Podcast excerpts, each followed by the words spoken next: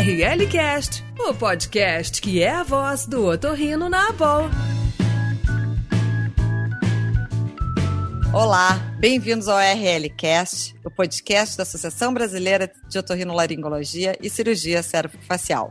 Eu sou Roberta Pila, sou médica aqui em São Paulo e atual secretária da Educação Médica Continuada da BOL. O RLCast é um espaço que a gente traz para ter sempre troca de experiências, trazendo vários temas relacionados tanto da otorrinolaringologia como de assuntos gerais e de multidisciplinaridade. E hoje, nessa questão de ter várias especialidades juntas tratando de um mesmo tema, a gente trouxe é, duas convidadas super especiais para falar com a gente sobre isso. Andréia, tudo bem? A nossa atual presidente da Educação Educação Médica Continuada. Seja bem-vinda, muito bom te ter aqui comigo fazendo essa, esse podcast. E a ideia, quem a gente vai ter hoje aqui para falar com a gente sobre esse tema tão bacana? Oi, pessoal. Eu sou a Andréia Ardevinho de Oliveira, eu sou médica assistente aqui no Hospital das Clínicas da USP de Ribeirão Preto. Bom, a conversa de hoje vai ser sobre gagueira, um tema muito interessante que merece toda a nossa atenção. E a gente convidou duas pessoas assim super entendidas do assunto, tá, para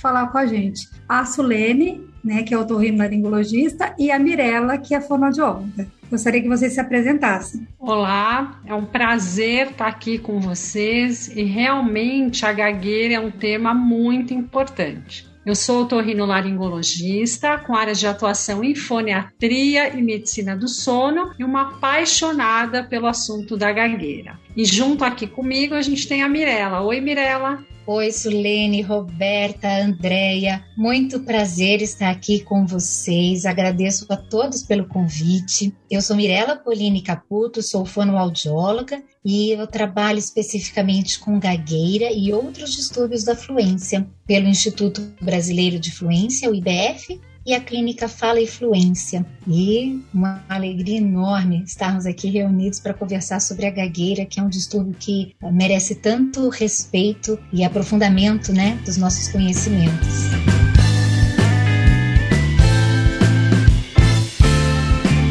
Muito bacana. E esse tema, na verdade, é, agora, nesse mês, a gente teve o dia da conscientização da gagueira, que foi dia 22 de, de outubro. Então, esse podcast vai nos brindar com realmente informações super importantes e que são bem relevantes para a gente lembrar realmente nesse mês de conscientização. Né, Solene? É verdade. A gagueira é um distúrbio da comunicação que durante muito tempo foi relegado pelos médicos. Uh, não se entendia, não se achava que a gagueira tinha uma causa biológica, e eu acho que durante a minha graduação, a minha formação em otorrino e até mesmo como foniatra, eu tive muito pouco aprendizado sobre a gagueira. Então é muito importante nós pensarmos, entendermos sobre isso porque a gagueira ela traz um sofrimento muito grande para quem gagueja. Imagina, a gente está aqui batendo esse papo, falando, confortável, sem nem muito prestar atenção em como nós estamos produzindo a fala. E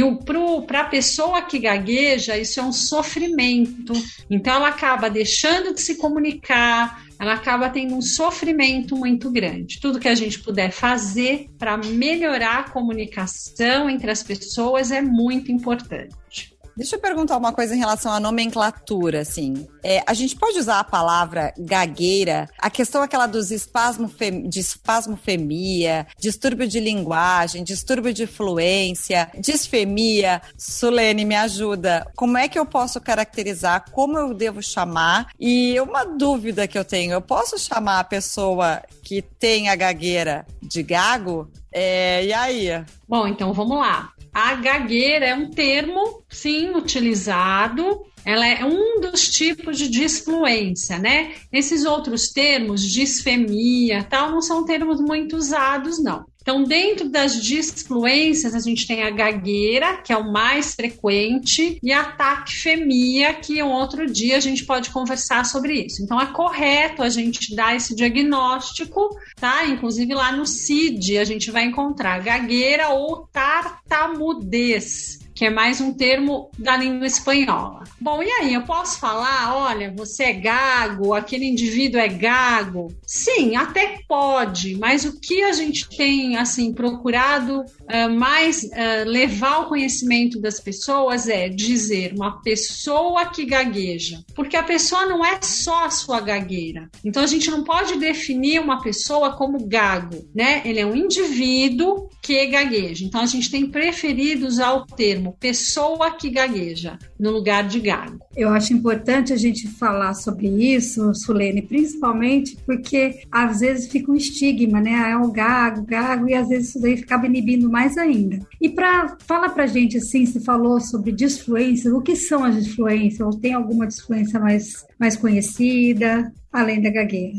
As disfluências são as quebras no ritmo da fala, né, Mirella? Explica melhor aí o que, que são os tipos de disfluências. Olha, Suline, a gente sabe que quando a criança está começando a desenvolver a fala, a linguagem, a fala e a linguagem, acontecem algumas disfluências que são comuns, são do desenvolvimento e são aquelas rupturas muito simples que todo falante tem. Elas não são rupturas pré-motoras, tampouco motoras, elas são de linguagem, elas são de elaboração do discurso. Elas podem ser umas pequenas pausas silenciosas, preenchidas por uma, uma vogal oral ou nasal, aquelas. Uh, é, às vezes a pessoa revisa o discurso, como aqui inúmeras vezes já fizemos, né? A gente vai falar por aqui, volta por ali, então troca uma palavra ou outra. São disfluências comuns que todo falante tem. Agora, as disfluências da gagueira,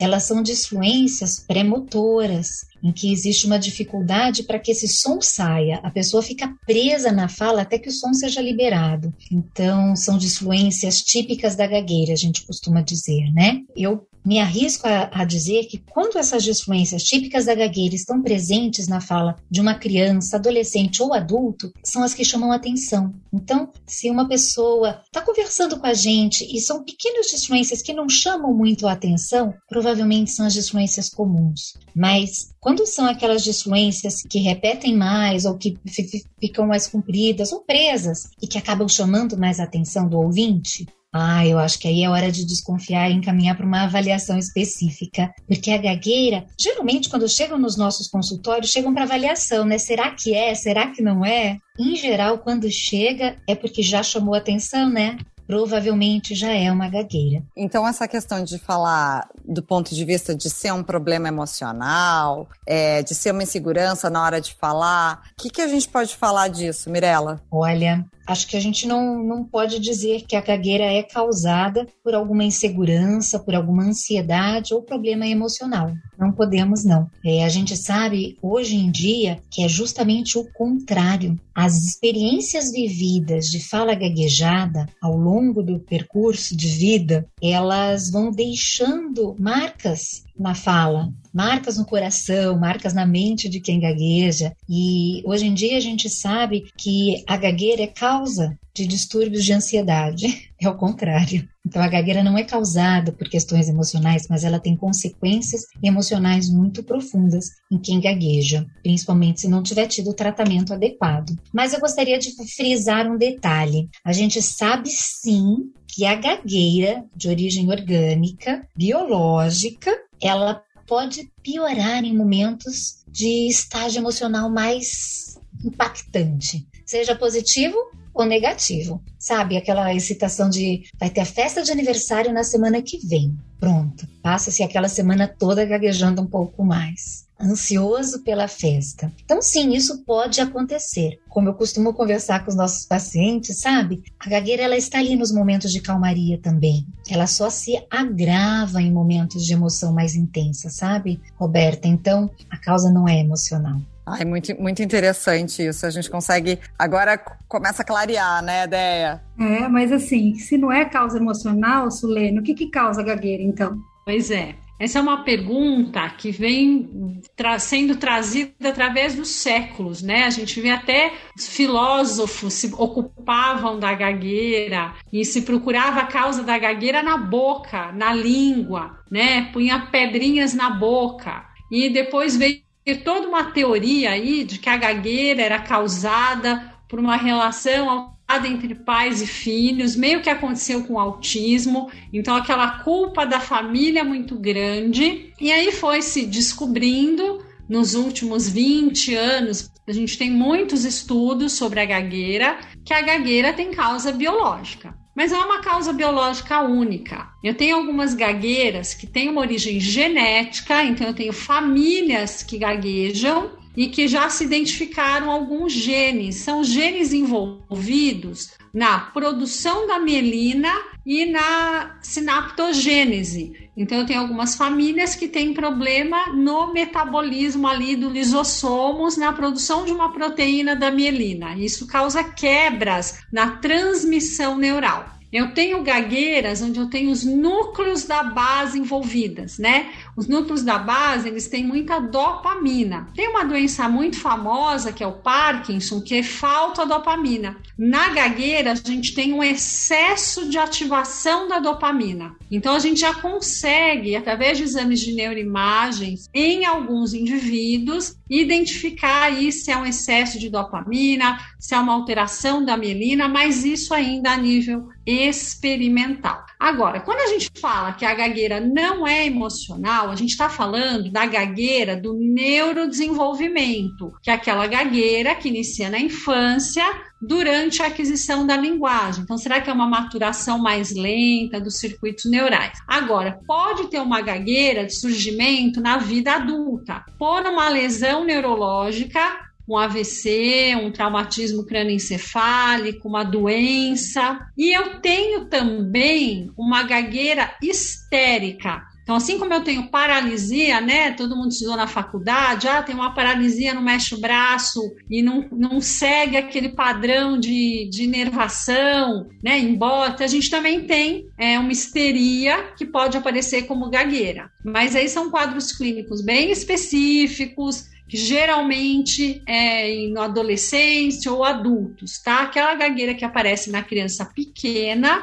é de origem biológica. Então existem diferentes tipos de gagueira, Sueli? Existem diferentes tipos de gagueira, né? Então os tipos de aparecimento da gagueira, tem até uma gagueira que chama gagueira oculta, né, Mirella? Temos, temos a gagueira oculta. Eu acho importante frisar esses tipos de surgimento, Sulene, que você comentou. Então, temos a gagueira neurogênica, que pode ser por alguma, alguma questão externa, né, um AVE, uma hipóxia, nas demências, temos até sequela de Covid, né, causadas, gagueira causadas, né, por uma questão neurogênica. Nós temos reações de conversão, né, essa histérica, que são as mais raras, as mais incomuns, né, que a gente menos encontra. E a do neurodesenvolvimento, que a, que a Suline está comentando, a gagueira do desenvolvimento, é mais conhecida como gagueira do desenvolvimento, ela é a que a gente mais encontra. Então, ela pode se apresentar de três formas. Pode ser a gagueira temporária, né? Que criança, quando chega para fazer avaliação, o mais especialista de todos não consegue descrever se ela será temporária ou persistente. Mas, enfim, existe a gagueira que será persistente. Ela pode ser tanto persistente persistente quanto temporária. E o terceiro tipo é a gagueira oculta, que na verdade a gagueira oculta nada mais é que uma gagueira persistente, né, uma gagueira do neurodesenvolvimento que persistiu e que ela é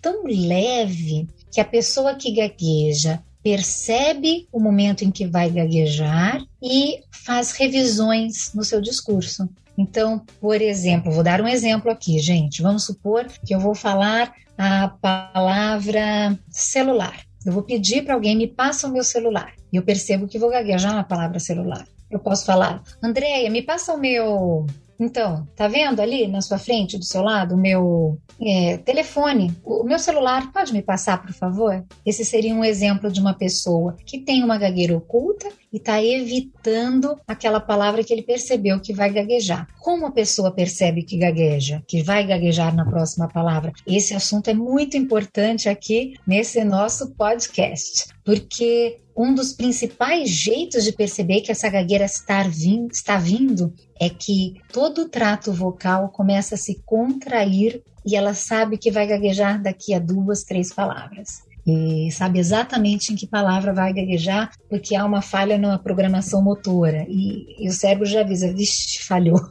Então começa a tensionar e ele sabe que vai gaguejar. Então, frequentemente, quando chegam aos nossos consultórios um paciente que fala fluentemente, aparentemente fluentemente, mas diz eu gaguejo, a gente precisa levar em consideração e talvez uma, uma simples nasofibrolaringoscopia com a fibra mais alta que dê para ver todo o trato vocal, talvez perceba algumas, alguns movimentos atípicos, principalmente na pré-fonação. Então, são esses principais tipos de gagueira que a gente tem. Só recapitulando, né? São esses três principais tipos de gagueira que a gente realmente recebe: a gagueira do neurodesenvolvimento, que pode se apresentar de forma temporária ou persistente, e se for persistente, ela pode vir com toda a aparência em que todos nós percebemos a gagueira do, do da pessoa, e pode vir a gagueira oculta. Só comentando que todas elas acontecem de forma intermitente. Então, a pessoa que gagueja não necessariamente gagueja o tempo todo, tá? A gagueira acontece mais no começo, mais em momentos de maior impacto emocional e mais mais ainda em momentos de complexidade linguística elaborada, né? Como a Sulene comentava lá no começo, a gente estava aqui no bate-papo tão tranquilo, tão gostoso. Quanto mais elaborada for esse bate-papo, essa a linguagem que se utiliza, mais as chances de apresentar gagueira. Então, ela é intermitente em todos os tipos, viu, Andréia? Nossa, bem interessante, viu? E é, é muito interessante a gente ver que algumas pessoas gaguejam em situações específicas. Sabe aquele professor que dá aula e fica o tempo todo é, então, né, é, então, né? E a gente até brincava na escola de contar quantas vezes ele fala é, tal. Isso é um tipo de disfluência. Olha só. Né? Dependendo o quanto ela acontece, né? Porque todos nós temos disfluência. A gente dá pequenas enroscadas, a gente repete, a gente coloca algumas palavras que não têm significado no meio. Se ela é de uma porcentagem muito grande, aí é que eu digo que o indivíduo gagueja. Né? Mas em algumas situações específicas, algumas pessoas gaguejam. Nossa, Dea, Presta atenção. O que eu falo de. Uh, eu acho que eu tô começando a ter um diagnóstico de, de, de uma gagueira oculta aqui. Não, e eu, tanto de palavra errada que eu boto no meio. Sulene, muito interessante esse comentário. Realmente importantíssimo, assim, essa observação. E, Mirella, eu acho que tiveram duas considerações que eu achei realmente fundamentais, assim. Uma que, na verdade, eu vou jogar para Sulene, mas outra, a questão da percepção do anteceder a, a fala, a formação da palavra do gago. Isso é realmente muito interessante, que a gente acaba realmente, eu acho que passa desapercebido por, enfim, por quase todo mundo que não tem essa, essa capacidade de percepção tão a, a fino trato, assim, né, do, do, ponto de vista dessa pessoa gag. E outra coisa que então eu vou jogar para Solene é a questão da nasofibro. Eu achei muito bacana a questão da, do exame para fazer essa avaliação de musculatura. Sulene, é, fala um pouquinho para gente o que, que, o que, que eu consigo então com a naso. Então, a nasofibro é trabalho de tese da Mirella que ela fez com o André, o Torrino lá da Santa Casa, eu tive a oportunidade de ver os vídeos tal. E realmente, a gente prestando atenção, a gente tendo aquele olhar treinado, a gente vê uma contração ali da glote, ou às vezes da musculatura da faringe, da supraglote, alguns segundos antes do indivíduo a gente escutar a gagueira. Então, antes de sair o som, da gente escutar, já falhou a, a, programação muscular. A gente ainda não usa nasofibro para dar diagnóstico de gagueira. Isso é um achado, uma pesquisa para entender o que está acontecendo, tá bom? Mas sim, se a gente começar a treinar o olhar, a gente vai começar a perceber essa falha motora pré-fonação que a Mirella falou. Incrível, uma distonia, né? Uma, enfim, essas, essas alterações. Muito interessante. É, é um distúrbio do movimento, né? Ali do circuito da dopamina. É um distúrbio do movimento. Deixa eu, deixa eu perguntar uma coisa, assim, é uma curiosidade mesmo. A gente nota que tem mais homem gago ou é impressão? Ah, é verdade mesmo. As meninas tendem a se recuperar mais facilmente. A gente tem pesquisas, Roberta, que dizem que na vida adulta tem quatro homens para uma mulher que gaguejam. Olha só. A gente vê assim que incide em cerca de 5% da população. Algumas pesquisas mais recentes apontam até para 11%, mas incide, tem uma incidência até que alta, né? Mas a prevalência é em apenas 1% da população, né? Então, ainda assim é muita gente prevalência de 1%, ainda é muita gente que gagueja. Tem uma demanda bem importante. E tem pesquisas mais novas sobre a prevalência, ah, arriscando dizer que são dois homens para uma mulher que gaguejam na vida adulta. De qualquer forma, a gente sabe que a prevalência é maior nos homens do que nas mulheres. E a gente vê que as meninas, tem, essas pesquisas novas recentes têm apontado que as meninas talvez façam essa recuperação espontânea até os 4, 5 anos de idade e que a partir dos 5 essa recuperação fica muito difícil. E já os meninos, eles têm essa recuperação um pouco mais tardia, eles podem se recuperar até por volta dos 7 anos. É, e a partir do, dos oito, talvez já se apresente como uma gagueira persistente. Então, na verdade, a gente tem uma taxa de recuperação, gente, que é alta, é muito alta. Das pessoas que gaguejam, das crianças que gaguejam, cerca de 75 se recuperam da gagueira, sabe? Mas a gente tem os outros 25% em que a gente não tem certeza que vão se recuperar, né? E vendo essa idade para a cronificação da gagueira, digamos assim, tanto nas meninas quanto nos meninos e essa alta taxa de, de retenção da gagueira, eu diria que quanto antes melhor. Né? A gente precisa fazer o atendimento precoce, precisa encaminhar para avaliação de um fonoaudiólogo que seja especialista em fluência, porque não, é, não são todos que são especialistas em fluência, né? Como a Sulene estava comentando que na carreira médica não, não se aprende tanto sobre fluência, também na, na fonoaudiologia não são todas as faculdades, não são todas as, as instituições que ensinam sobre gagueira, né? Então é importante que seja um fonoaudiólogo especialista em fluência. Eu vejo que com relação a essa recuperação maior das meninas, a gente pode ter dois pontos que são muito importantes que a gente precisa prestar atenção nas nossas clínicas. Bem, um na verdade não é um aspecto tão clínico, mas é, explicativo, né? Pode ser a maturação neuronal, né? Que as meninas atingem o pico de maturação de matéria cinzenta, tanto nos lobos quanto no núcleo, no, no núcleo caudado, um a dois anos antes que os meninos, né? Então, talvez por aí seja tudo tão antecipado, né? Já os meninos, eles têm maior tendência a ter as comorbidades,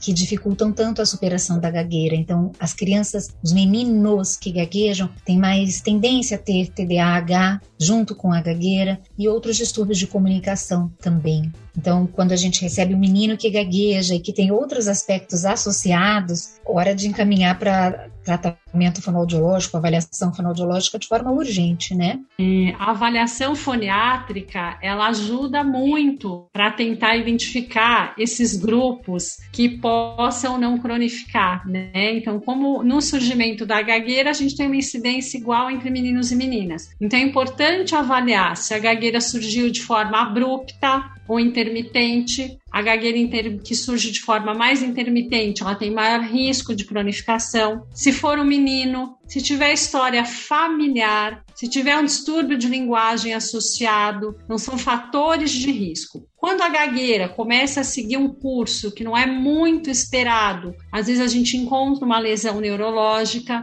né? Então é muito importante e a avaliação médica também dos pacientes que gaguejam. Então o trabalho em parceria é muito importante, né? Perfeito. Eu ia perguntar exatamente isso da relação com algumas outras alterações, síndromes, comorbidades. Então tem relação com TDAH, é, uhum. enfim, epilepsia. O que, que pode estar relacionado, assim? É, você tem ali circuitos neuronais que são comuns, porque a gente não tem áreas como a gente imaginava antigamente, tipo, ah, esse neurônio só serve para isso. Esse neurônio, sabe? Os neurônios eles fazem parte de vias neurais e a gente, às vezes, de mais de uma via neural, né? Então, o sistema GABAérgico, o sistema dopaminérgico, que estão envolvidos na gagueira, também estão envolvidos no TDAH, por exemplo, né?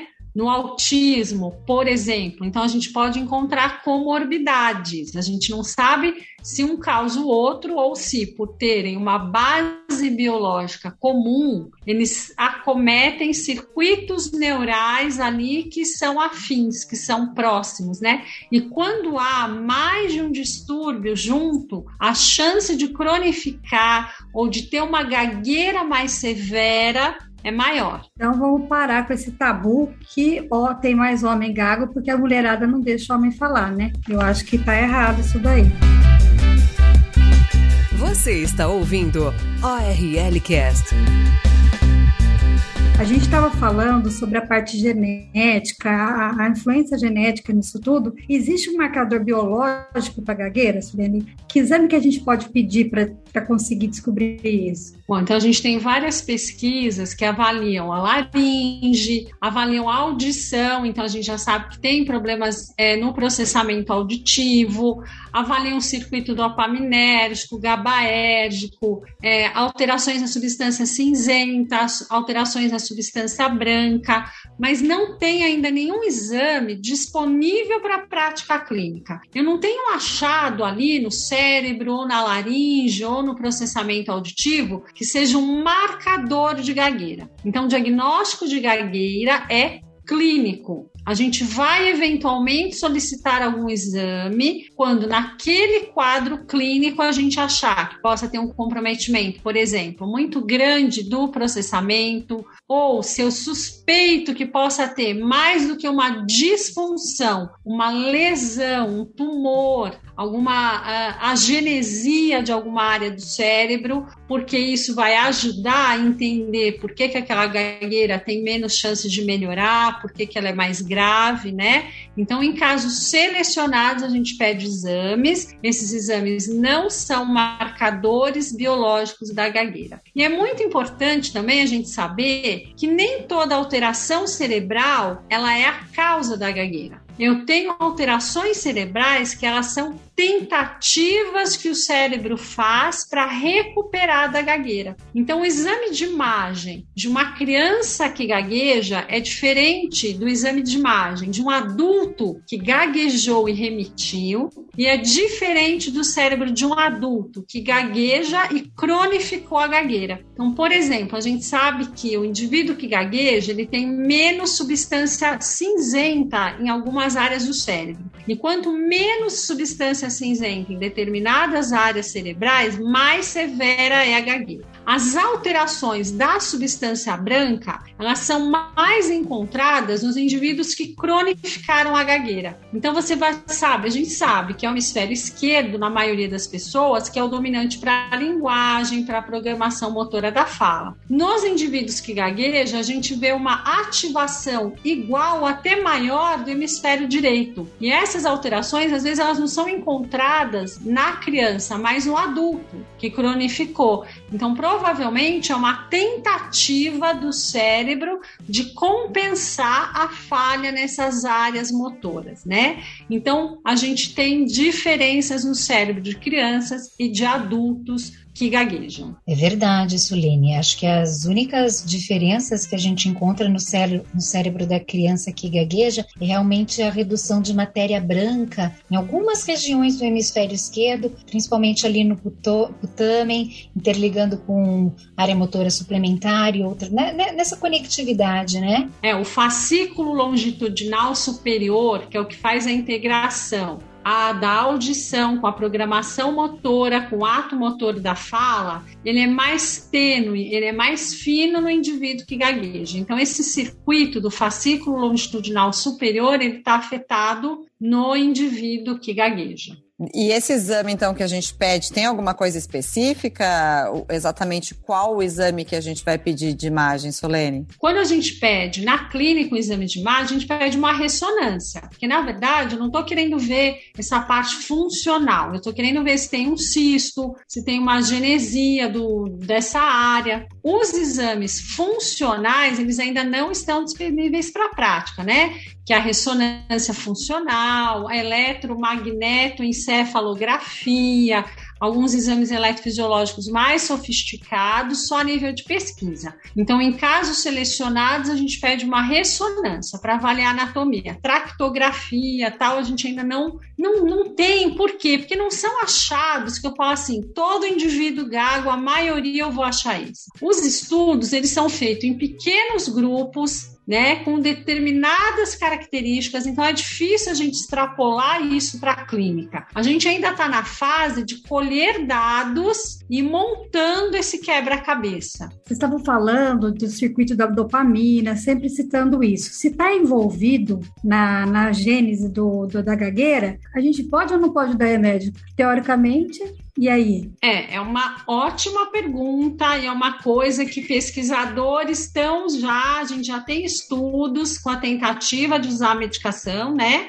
Na verdade, os estudos mais antigos tentavam usar ansiolíticos, porque relacionavam a gagueira à ansiedade, né? E a gente às vezes tem que dar ansiolítico, não para curar a gagueira, mas diminuir a ansiedade do indivíduo que gagueja, porque a gagueira fica mais severa. E tentou-se dar alguns medicamentos aí que diminuem a atividade da dopamina, como por exemplo o aloperidol, né? Que é um neuroléptico aí que ele inibe a dopamina. O resultado não foi tão bom e a gente tem efeitos colaterais muito importantes com o uso do aloperidol, então não é permitido. Uh, tem um uh, neuroléptico mais novo, mais recente que está sendo usado, que é a lurazidona tá? Só que a gente tem ainda estudos com poucas pessoas é, usando a, a lurazidona. Um outro que a gente às vezes tenta é a risperidona. Só que o que eu quero deixar aqui super claro é que não tem em nenhuma bula de remédio a indicação para tratar a gagueira. Para a gente receitar, tem que ser uma pessoa com muita experiência clínica no diagnóstico e justificar muito bem esse uso off-label. Eu mesmo receitei pouquíssimas vezes e para adultos e às vezes até por solicitação mesmo do paciente, a gente deixa muito claro. Então, eu nem posso falar para vocês que o meu resultado é maravilhoso ou não é maravilhoso, porque a gente usa muito pouco. E lembrar que esses remédios, a médio e longo prazo, ele tem efeitos colaterais muito importantes. Mas eu acredito sim que a gente vai caminhar para isso, talvez não para uma cura, mas para uma medicação que ajude a diminuir a severidade da gagueira. Tem um pesquisador americano que é um psiquiatra que está estudando muito isso da, neuro, da dopamina, que é o Gerald Maguire, e a gente está acompanhando ele direitinho, porque eu acho que daí vai sair coisa boa. Sulene, eu acho que a gente vai ter que chamar o Gerald Maguire para dar uma aula para gente, hein? Vamos tentar organizar isso, porque é muito interessante esse, esse aspecto.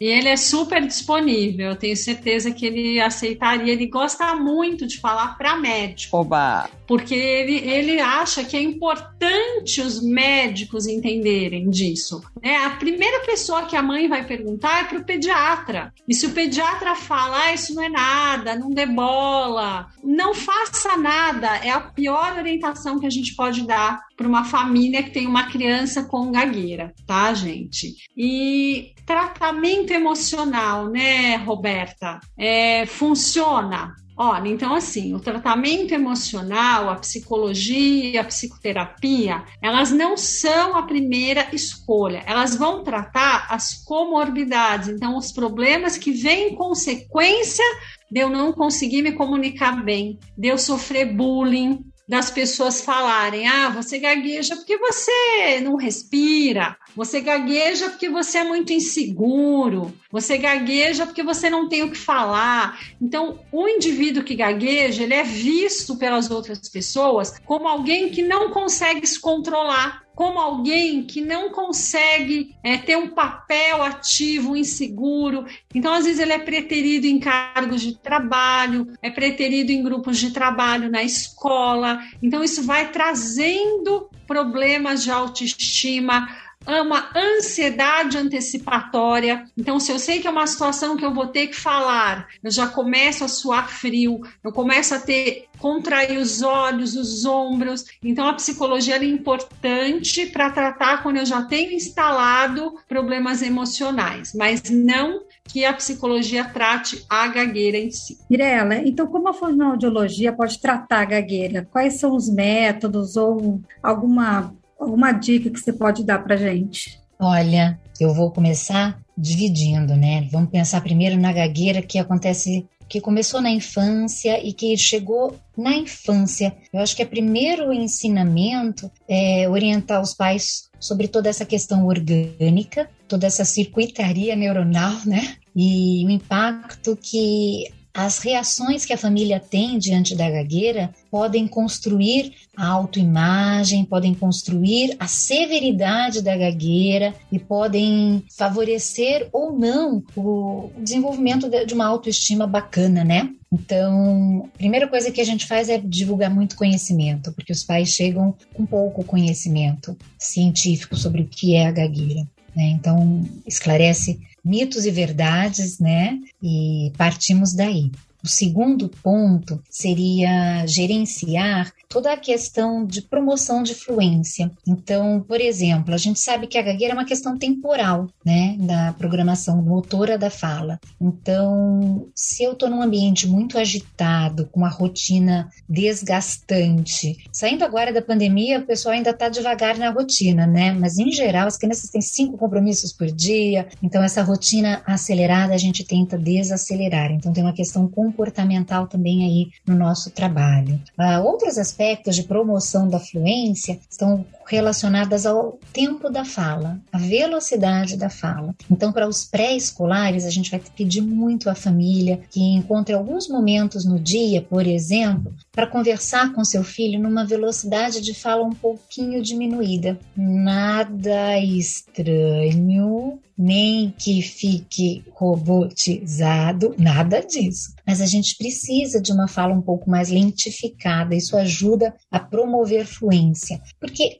a criança que gagueja, ela precisa de um pouquinho mais de tempo para programar o próximo movimento do som. E aí, pensando naqueles neurônios espelhos, né? Se a gente está ali com a criança no ambiente muito acelerado, ele tende a acelerar junto e isso não favorece a fluência, isso piora a gagueira. Então, pensando na criança em idade pré-escolar, a gente vai trabalhar muito nessas questões comportamentais do dia a dia. Crianças mais escolares, já adolescentes e adultos, a gente já vai trabalhar com outras abordagens além destas, né? Então a gente vai trabalhar com algumas estratégias em que a criança, adolescente, adulto já possam perceber os seus momentos de disfluência, entender o que acontece no corpo deles, porque no momento em que vem um bloqueio forte ou uma repetição tensa, ele vai sentir a musculatura travar. E a criança, adolescente e adulto que gaguejam, com muita frequência fazem uma luta para que a fala consiga sair. Então a gente às vezes vê eles fazendo uma força muscular no rosto, pisca os olhos, a voz sai com mais intensidade, você vê que tem esforço na fala. Então a gente vai trabalhar muito com essa percepção do que está acontecendo na fala dele, fala fluente na fala gaguejada, para tentar modificar esse padrão através de estratégias fonoaudiológicas para suavização. E em todas as faixas etárias, a gente também vai trabalhar com atenção, com ritmo, com velocidade, com prosódia, é, memória de trabalho, né? Então tem outros aspectos que a gente precisa trabalhar juntos, junto com a fluência, porque elas dão suporte para o desenvolvimento da fluência.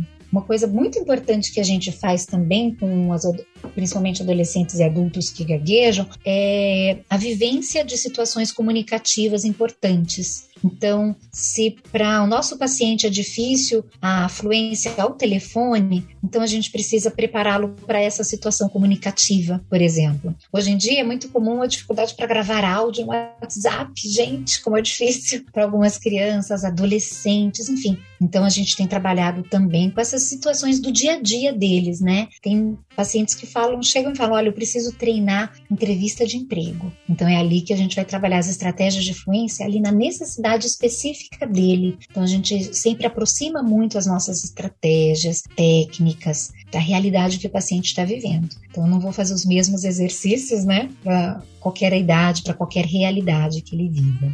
Deixa eu pegar essa questão da fluência e chamar de novo para a Solene uma coisa pensando um pouquinho na foniatria. Solene, processamento auditivo. Qual a relação e o que, que a gente pode conectar aí com, com esses distúrbios de fluência, enfim, a gagueira? Tudo que acontece no nosso cérebro em termos de audição e linguagem depende da ordenação temporal. Tem um tempo certo para acontecer, um ritmo certo para acontecer. Então, a principal função que a gente avalia no processamento auditivo é a ordenação temporal. E a gente já falou aqui no nosso podcast da alteração da integração auditivo-motora do fascículo longitudinal superior. Então, alguns estudos começaram a ver que entre os indivíduos que gaguejam há uma incidência maior do que na população em geral de problemas da parte temporal do processamento auditivo, que talvez dificultem essa organização da programação motora.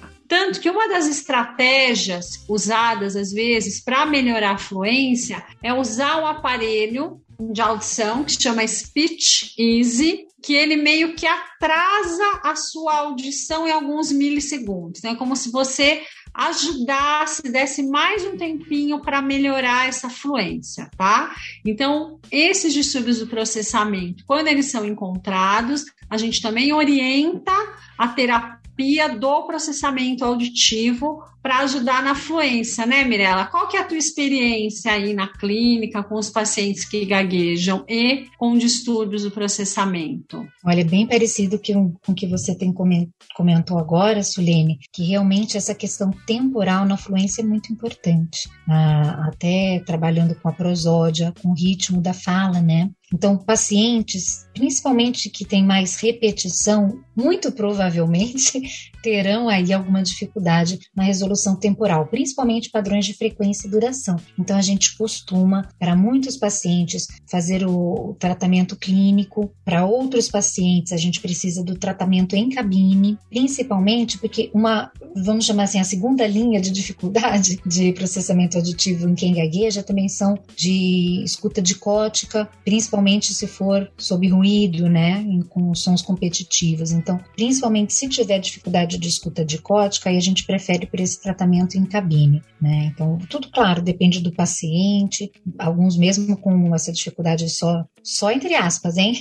Na resolução temporal, muitas vezes a gente precisa também que o tratamento seja treinamento em cabine. E a gente percebe que eu, eu vejo que a principal melhora para as pessoas que gaguejam e fazem o tratamento do processamento auditivo é uma melhora na percepção. Então, essa questão que o feedback auditivo ele trabalha também para o feed forward, né? Então é, é, uma conexão muito importante, essa retroalimentação que ajuda a preparar os próximos movimentos da fala, né? Então esse, essa percepção da velocidade de fala, a percepção dos sons tem uma, uma relação importante. Eu gostaria de contar também para vocês de uma pesquisa uh, recente, um trabalho de mestrado da Lilian Vilela, feito com pessoas que gaguejam, crianças que gaguejam, fazendo apenas o tratamento do processamento auditivo e que tem uma, uma melhora significativa e sem fazer o tratamento específico para a fluência.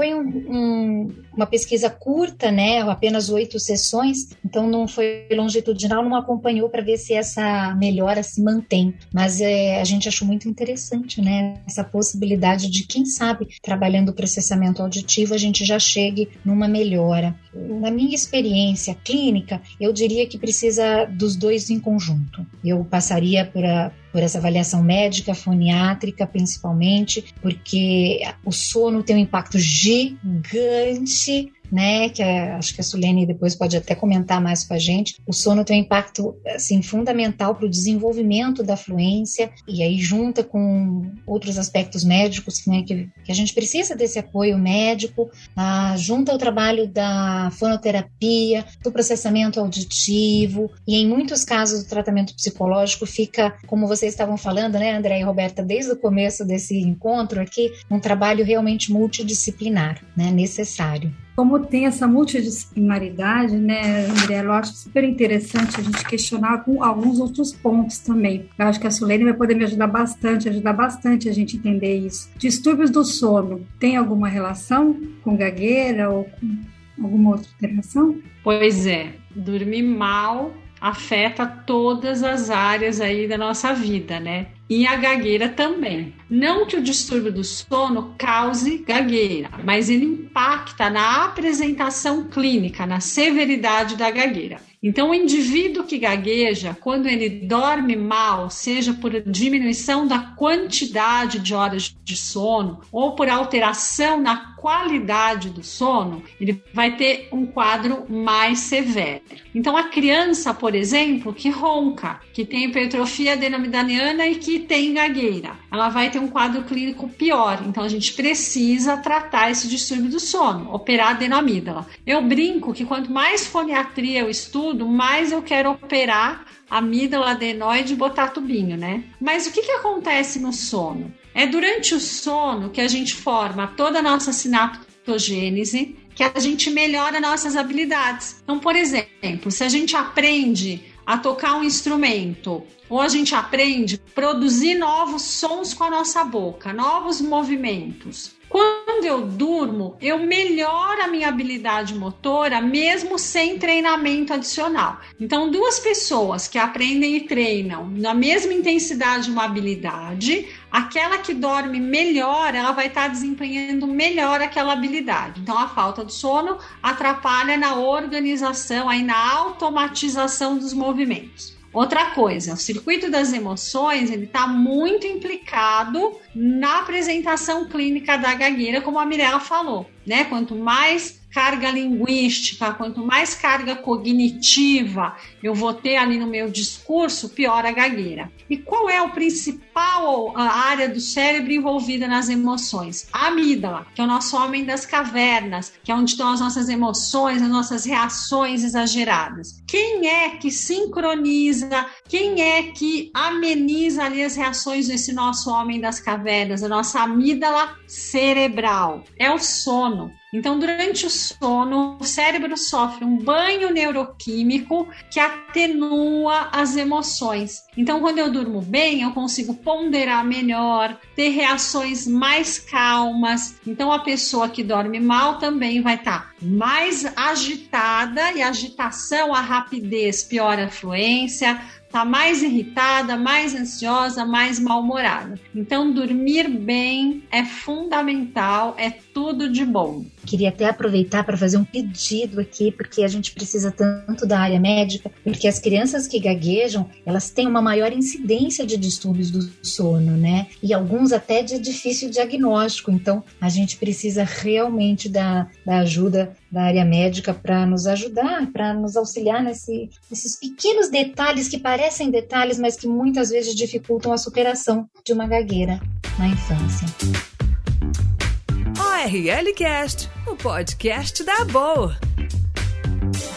Meninas, excepcional, maravilhoso. Eu acho que a gente aprende demais. A gente estava falando antes nos bastidores, né, André, que a gente cada vez, cada ORL cast que a gente faz, a gente sai mais feliz porque a gente pode trazer um conteúdo e informação para todo mundo de uma forma fácil, rápida e de um acesso assim, gostoso. E um bate-papo também muito gostoso. A gente, infelizmente, está estourando o nosso tempo. Precisa acabar, mas eu tenho certeza que a gente poderia conversar muito, muito mais. Ainda tem muitas dúvidas e coisas para a gente é, tirar e, e, falar sobre esse tema tão interessante. Então, lembrar de novo que a gente está no mês e do dia, 20, dia 22 foi o dia da conscientização da gagueira. Fundamental essa lembrança, né, Solene? Foi muito boa essa, esse tópico que a gente pôde levantar esse mês. E queria queria realmente agradecer do fundo do coração a vocês por estarem aqui nos brindando novamente com esse, com esse tema e com essa, essa aula, na verdade, tão incrível. Lembrar aos nossos ouvintes que nós temos sempre muito conteúdo bacana no nosso site da BOL, aborlccf.org.br. Meninas, últimos, últimas palavras com vocês, Mirella e Solene. Olha, eu só tenho a agradecer por esse encontro, esse bate-papo tão rico e e agradecer pela oportunidade de podermos refletir juntos para melhorarmos a qualidade de vida de quem gagueja, que sofre e precisa tanto da nossa ajuda. Obrigada, gente. Eu também quero agradecer a BORL por esse espaço, a Roberta e Andréia, sempre tão gostoso estar aqui conversando com vocês, né? A gente se sente aí numa mesa de café batendo um papo bom. E muito importante aí a gente poder levar essa informação que os médicos geralmente nem imaginam que eles precisam sim entender um pouquinho sobre gagueira, né? Eu acho que devagar a gente vai plantando aí uma sementinha e despertando o desejo de conhecer mais sobre essa área tão importante. Gente, Sulene, Mirella, Rô também, mas muito obrigada. Bate-papo assim fundamental para quebrar alguns tabus, né? Mostrar para quem está ouvindo a gente que a gagueira é uma coisa que precisa realmente ser colocada à tona. E gostaria de pedir para os ouvintes para aproveitar bastante o nosso podcast. Pode aproveitar à vontade e os próximos também são todos lançados na sexta-feira pela manhã. Obrigado, pessoal. Um abraço para todos vocês.